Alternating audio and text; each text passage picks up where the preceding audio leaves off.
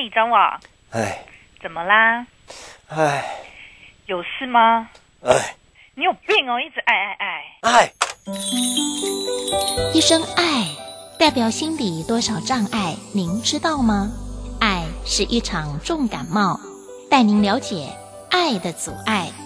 找对方法去爱。欢迎大家收听我们的节目，我是今天的主持人小千。那我们今天今天想要来跟大家聊聊忧郁症这个主题。大家不晓得大家知不知道忧郁症是什么？那我们刚才前面的话有提到很多关于忧郁症，不管是对的资讯啊，或者是有一些是错误的。那其实忧郁症的话，它会出现的症状其实是很很广泛的，它会有心理上、生理上、社交上面都会出现症状。那心理上的症状的话，当然就是呃，你持续的感到情绪低落或是难过，然后对事事物没有兴趣、没有动力、没有自信心，然后会觉得自责、有罪恶感、有自杀或是自残的意念，然后对他人感到易怒或是难以忍受。那生理上面的症状的话，就是会食欲降低，或者是突然食欲很，就是食欲变大。然后也会有无法解释的，就是头晕或是头痛，然后你月经可能会失调，会失眠或者是睡太多，然后还会或者是会缺乏性欲，然后没有精神，然后社交上面的症状是工作，就是你工作的表现跟之前不太一样，你会突然不想要跟朋友社交，就是你会觉得，哎，你突然就是不想要社交了，然后也跟可能跟原本的朋友也不太想要跟他们聊天，或者是对原本的兴趣跟好无感，然后跟家人相处上面会出现一些问题，然后像是如果说你有符合上面这些症状多项的话，然后持续两周以上，就是你持续两周以上都感觉到这种症状，然后影响到你的生活跟工作的话，那其实就是有有就是需要去看身心科，就是其实就是有忧郁症。那会导致忧郁症的因素，其实到现在都还没有就尚未理清。那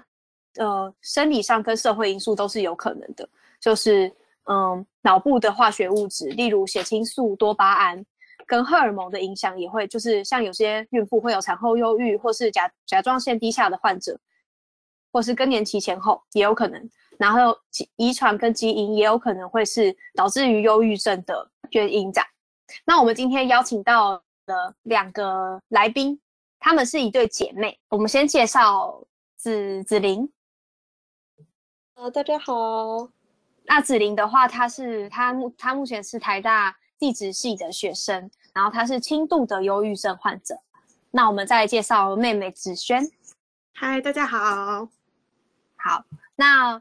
那嗯，我现在想要先问你们的第一个问题就是，嗯，子子萱，哎，子玲，子玲，你是怎么？发现自己有忧郁症，就是什么时候开始有病耻感的呢？嗯，就是大概在大三下的时候，那个时候课业很重，然后，然后几乎每天就是很多时间都在睡，睡在学校里，然后作息也很不正常，然后一直在失眠。然后那个，后来就是因为我们这个科系有点比较特别，就是那个暑假的时候会出去野外调查啊，那个。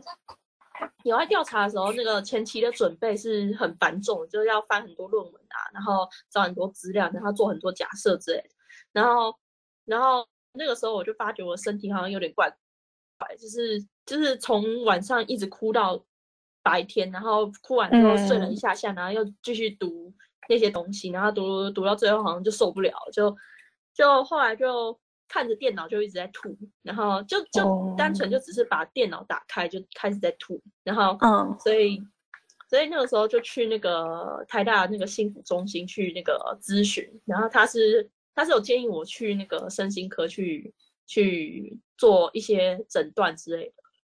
嗯，了解。那你那时候咨询的状况是怎么样的？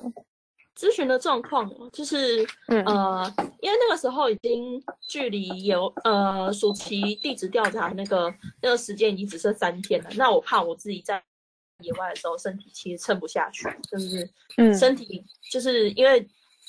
因为野外可能需要很长一段时间的专注力，但是如果我一直严重失眠，然后又是那个情绪状态的话，我可能我可能自己没办法 focus 在工作上，所以。所以那个时候我就去那个心福中心去咨询，说有没有什么方式可以可以让我就是把这一段时期先度过，就是靠药物啊、或者是之类的都行。然后他就直接就是帮我判断了一下我的状况之后，就觉得说，呃，你或许会需要就是身心科的帮助。然后他就给我一张那个身心科的单子，就上面有列呃距离台大比较近的身心科。嗯，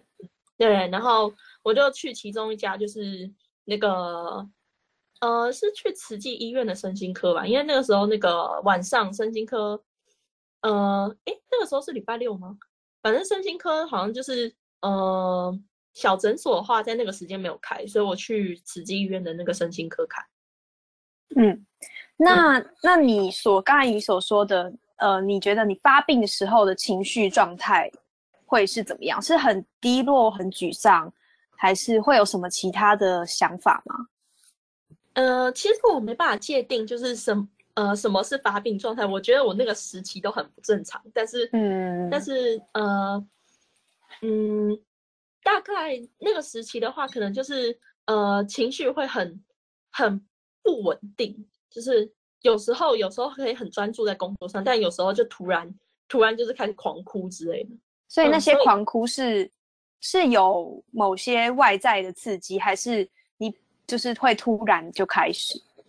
有时候是外在的刺激，像是因为我那个时候那个野外地质调查那个组员，他什么什么东西都不做，然后嗯，然后所以我那个时候其实压力蛮大的。那你觉得就是像刚才您你说你开始是很没有病视感，那你在这个这段期间有跟家人说过你的这些状况吗？或者是有跟妹妹说过，还是有跟朋友讨论过吗？呃，因为自己没有病耻感问题嘛，所以所以其实我也不会去讲，就有跟朋友提过，就是啊，我怎么都睡不着之类的，嗯就只有这样而已。嗯，那像妹妹的话，大概是什么时候知道的？她哦，她也是到很后期才知道啊。就是已经等她都领到药了，然后已经开始在吃安眠药，她才跟我讲说，哦，我最近在吃安眠药。我想说，哈哈，你什么时候有安眠药的？嗯，对，那妹妹你你知道说，哎，姐姐她在吃安眠药，你有什么感受吗？就是因为其实我对她的状况其实一直都很不清楚，就是常常就是在、嗯可能就是听他讲说，他可能要就是读什么好几百页的论文啊，然后他跟他那个就是地质调查那个同学原本很好啊，然后就后来又就是就是不知道就是好像是因为那个同学都不工作，然后天天把工作丢给他，然后又搞不好了什么之类的，我就常在听他抱怨这些负面情绪啊，有时候其实我自己也很负面，所以我有时候就有点懒得理他，对，因为我我一直不是一个很好的妹妹啦。然 后我一直都不是一个很好的妹妹，就是我可能有时候对她负面情绪就是直接忽视，然后后来是等到她可能就是真的跟我反映说她已经要去看身心科，然后晚上都睡不着之类，就是我才可能就是可能可能就是放下一些手边的事情，譬如说什么看剧之类的，然后来陪她一下这样。嗯，那那姐姐就是指芷玲，你在生活上有没有什么重大的改变？就是你得了忧郁症的之后，有没有什么平跟平常就是跟之前的生活不太一样的地方？嗯，就是除了你的心理状态以外，呃，知道自己得之后，就是一直还想办法说要怎么调调整过来。就是比如说，像就是看了一些什么影片啊，然后听一些什么咨询啊，这样子讲讲讲讲讲，然后知道自己可能需要一些，因为我其实朋友不多，就是嗯就呃，反正第一组科系好像都都那个死样子，反正就是那个 哪个样子？哪个样子啊？就是就反正就不太会注重人际关系之类。可是我、嗯我自己是需要一些就是就是社会连结，所以嗯人与人之间，哎，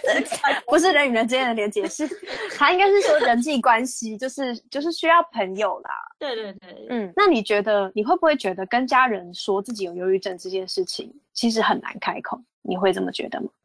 其实我我自己的话是，我这个人大部分的时间都把把时间往外撒，就是就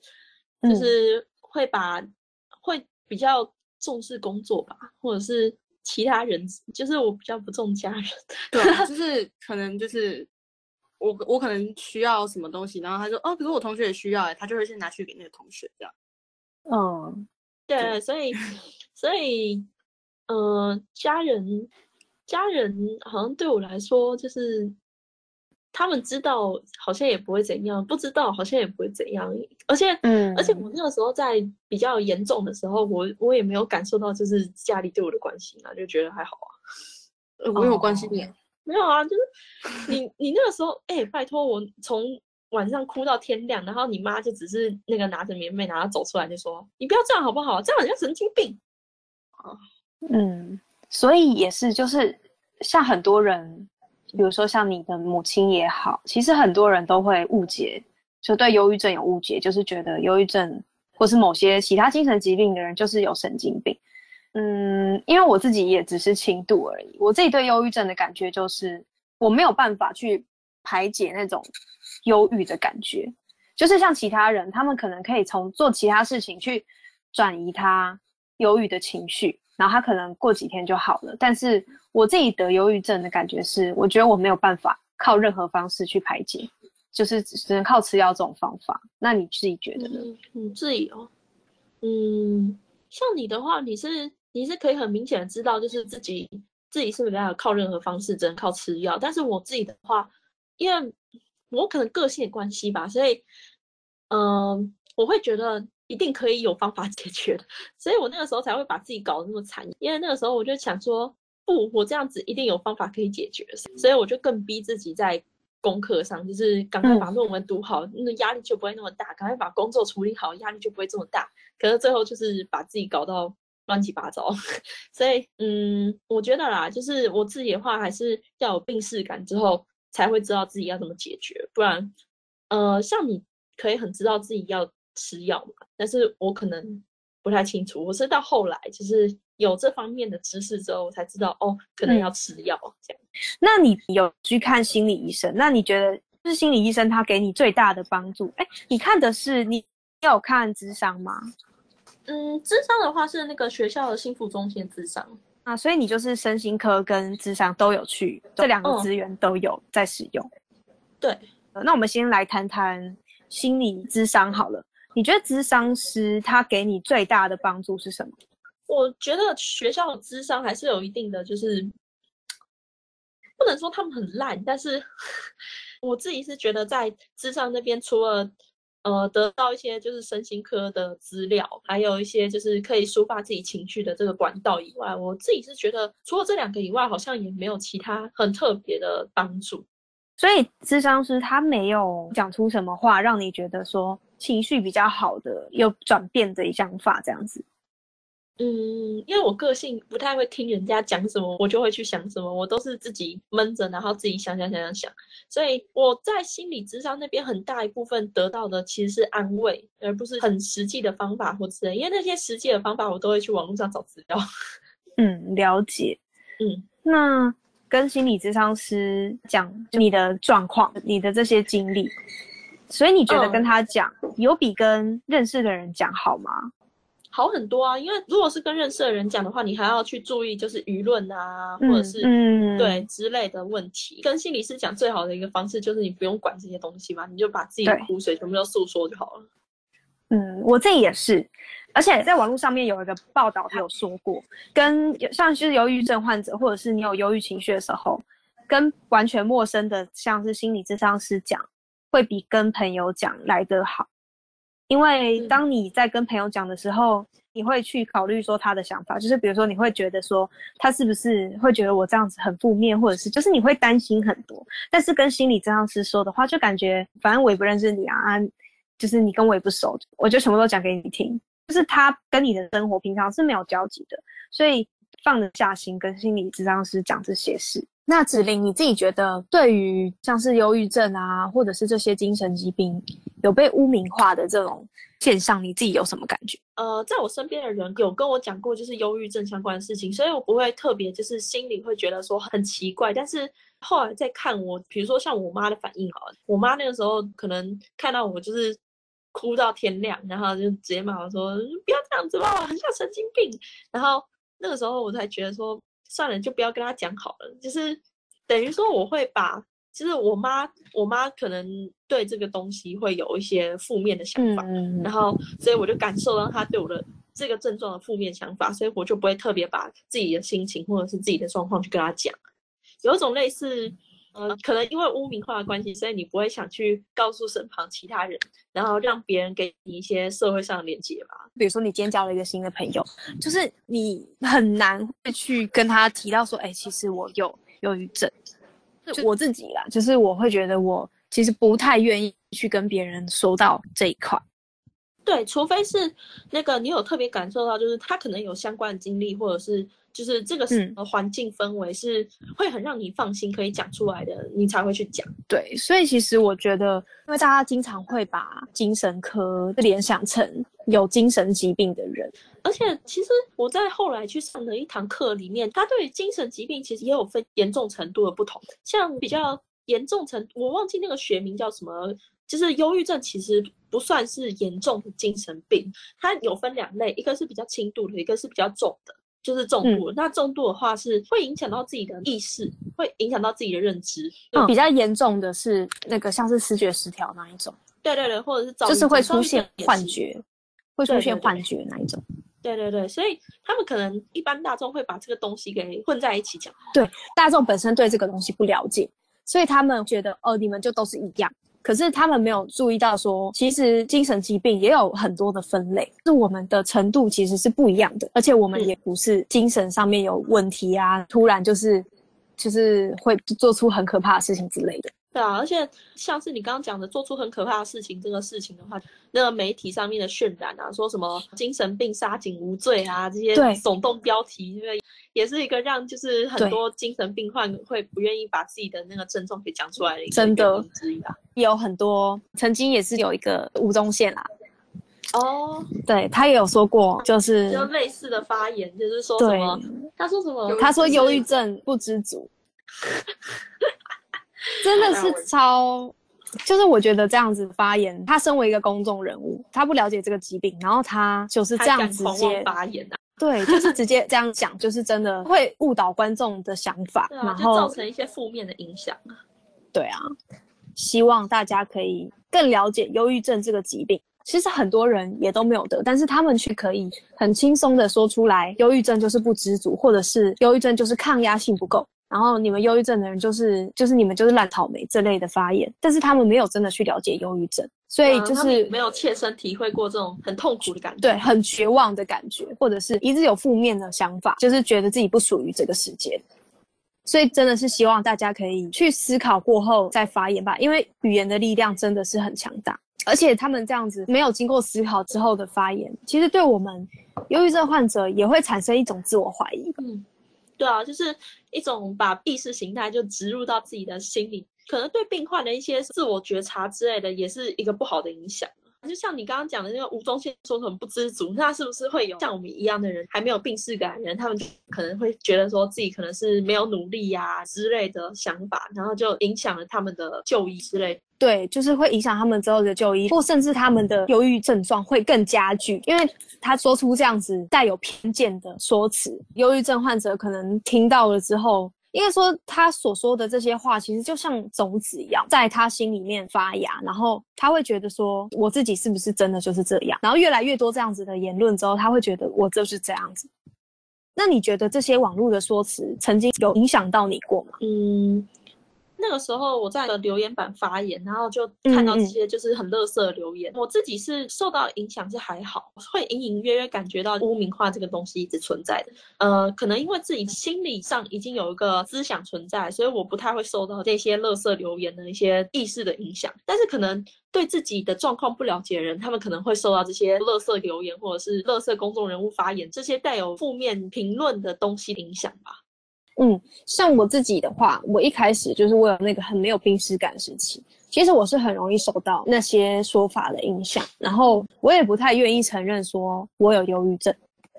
就是我会告诉我自己不要往那个方向去想，就是你才没有忧郁症嘞，就是很挣扎的感觉，就是我到底有没有？当然我不想要承认，就是他们所说的我是不知足，或者是我抗压性很差，就是它会让我更负面，我会就是我会自问自己说，我是真的不知足吗？我真的有这样子吗？或者是还是其实我真的抗压性很差？如果对自己的情况不太了解的话，可能真的会受到这些东西的影响。你刚刚说你那段时间也会很怀疑自己，说到底有没有忧郁症这个这个东西。我在确定自己有忧郁症之前的前一个礼拜，其实我就有在问朋友，说我这样的程度是忧郁症。而且那个时候是我一边在电脑前面打报告流眼泪，然后一边跟那个同学就是抬头问说我有没有忧郁症。然后那一天脸色很差，因为我又是从晚上哭到天亮啊，所以就同学好像也有感受出来，我好像有怪怪的，但是也不敢说。所以我觉得大众对于这个东西比较正确的认识还不够啦，所以可能会误导我们这些不太了解自己状况的人，然后会不想承认自己的状况，或者是会觉得说自己才没有这个东西，这个东西应该是很严重的人才会有的之类的。那我我分享一个经验好了，就是因为我我有在打工嘛，然后有一次我是我要去回诊身心科，然后就是我要先跟我的主管请假，然后当时候。我就说，嗯，我有点事情要去请假，我我跟他说我要请病假，然后我其实这样子照理来说，理应他应该就会让我请假，但是那个主管他就是很不能谅解，说为什么我要请假，他就一直问说，嗯，我我到底怎么了之类的，然后就说你感冒了吗？还是说，呃，你怎么哪里不舒服？我就说，呃，这都这都没有，然后后来我就直接放弃请假，就是我就觉得说，好吧，嗯。就因为我我不想跟他讲我有忧郁症，你懂吗？就是我不想要让我的主管知道说我有忧郁症，所以就是我要去回诊，然后所以才要请假。其实对忧郁症患者来说，这也是一个很大的压力，在职场。对，可能在职场上面，这个东西可能会影响到别人要不要雇佣你啊，或者是可能他们本身就带有一些偏见，就认为说我们得到这种病的话，可能就会不专心在工作上啊，或者是会常请假啊，万一死在我办公室怎么办啊？这种想法。对，真的，比如说你在呃面试的时候，让你的面试官知道说你有忧郁症，他很容易就会联想到你是抗压性不好，就是或是等等类似这种，就是有偏见的想法，所以其实。对忧郁症患者来说，就是要在社会上面承认他们的这个疾病，其实是很困难的。光是面试的时候，你不会特别去跟面试官讲这个东西的话，就已经很明显可以感受到，就是其实社会上是不太能接受这个东西的。嗯，他不太能接受，然后他们也好像不是真的很重视。那你觉得，像现在疫情，大家就是不太能出门嘛？你应该没有出门吧？就是。就是大家都都不太能出门，可能一直在在家里，然后连续好几天。那对你来说，至于你的疾病有什么影响吗？其实我现在已经除了失眠以外，其他的都已经还好了。对我来说的话，可能就是我会有点没有活力吧。就是跟人之间的连接有点减少，就感觉心情不会很好，不会有一些波澜，或者是很有活力之类。然后每天就是没有什么活力的感觉，然后可能失眠的问题会因为自己一个人待着，然后没有人跟我比较深度的连接还是什么，所以我自己的话就是睡不着的情况可能会严重一点，但是好像也还好。那蕾蕾的部分，子轩，你对于姐姐得到忧郁症你的心理状态有什么改变吗？就是比如说。嗯，你之前跟姐姐的感情好吗？呃，我跟她感情一直都算不错吧。对，因为她其实 就是之前可能大二大三的时候，可能很会很长不在家，然后或者是很长就直接住在外面，然后就要打电话也找不到人，然后要传讯息也不会回，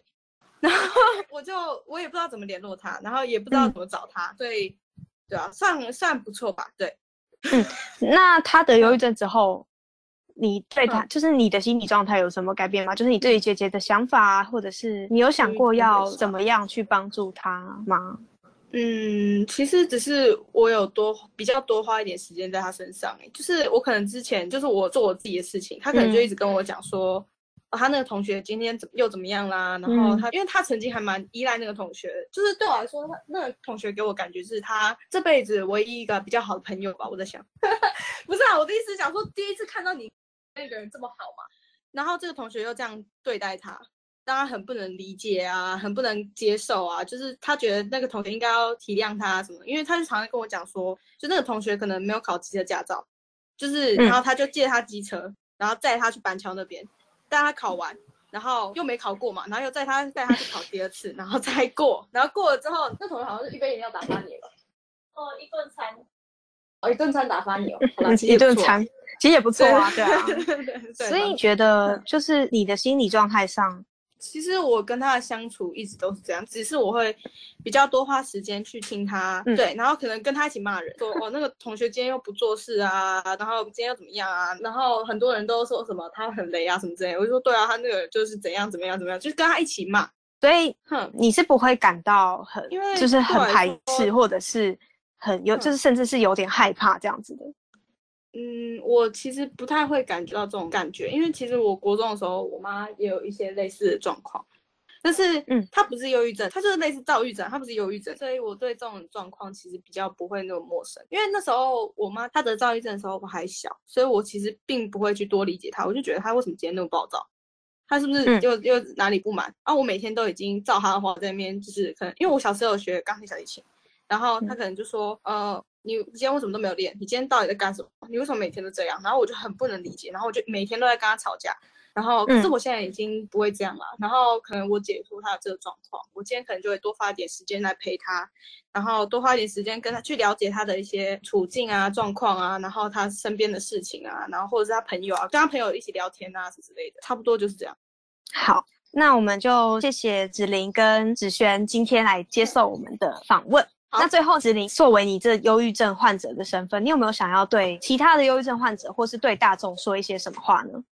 我自己要对其他人讲什么话的话，我会觉得就是，其实我不太会讲一些比较温暖的话，但是，嗯，但是我会觉得，如果你有意识到你自己有这个问题的话，那其实周围很多人都很愿意帮助你啊，但是，嗯。呃，你就不要去看那些就是吴宗宪啊，或者是那些留言区里面乱来的人啊，或者是那些嗯，就是社会上这种污名化、歧视啊这些东西。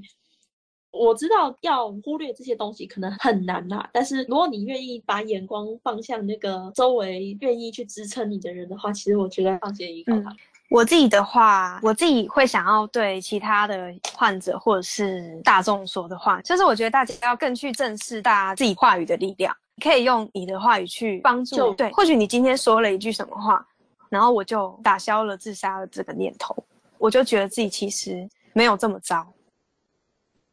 对，所以大众要更注重自己发言的尺度也好，或者是在发言之前一定要先经过思考。然后我觉得忧郁症患者就是除了要有病视感以外，也要去就正视自己的疾病。然后如果有去看医生的话，就是要相信医生，然后一一定要相信自己是会好起来的。因为像有些人就是会说，嗯，你得忧郁症这辈子就完蛋了，就是你就是好不起来了。但是其实我觉得相信自己很重要，就是相信自己会好起来。这样子对于自己的想法上面会比较正面，因为其实我自己很常陷入负面的思考当中，会觉得就是我觉得我完蛋了，再也不能像之前一样。所以我觉得相信自己跟相信医生是很重要的。那子轩，你有没有什么想要对忧郁症的患者的家人说的吗？我知道可能有一些家人会觉得很不谅解，就是为什么我的小孩会变成这样？我平常嗯明明也没有多给他压力，然后也没有也没有说天天什么打他骂他什么之类的，可是为什么你会变这样？你是不是太脆弱玻璃心？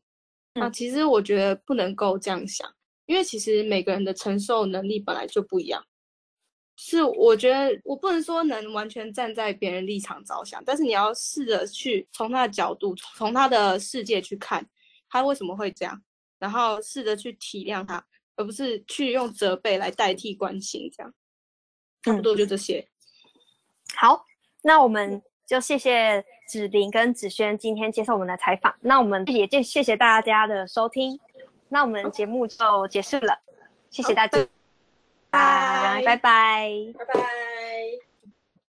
拜。哎，你又爱什么？就这样结束了哦。哎，世新大学口传系叶荣惠教授监制，人际劝服课程学生直播，台湾通传智库黄彩英老师技术指导。唉。别挨了，按下一集就可以喽。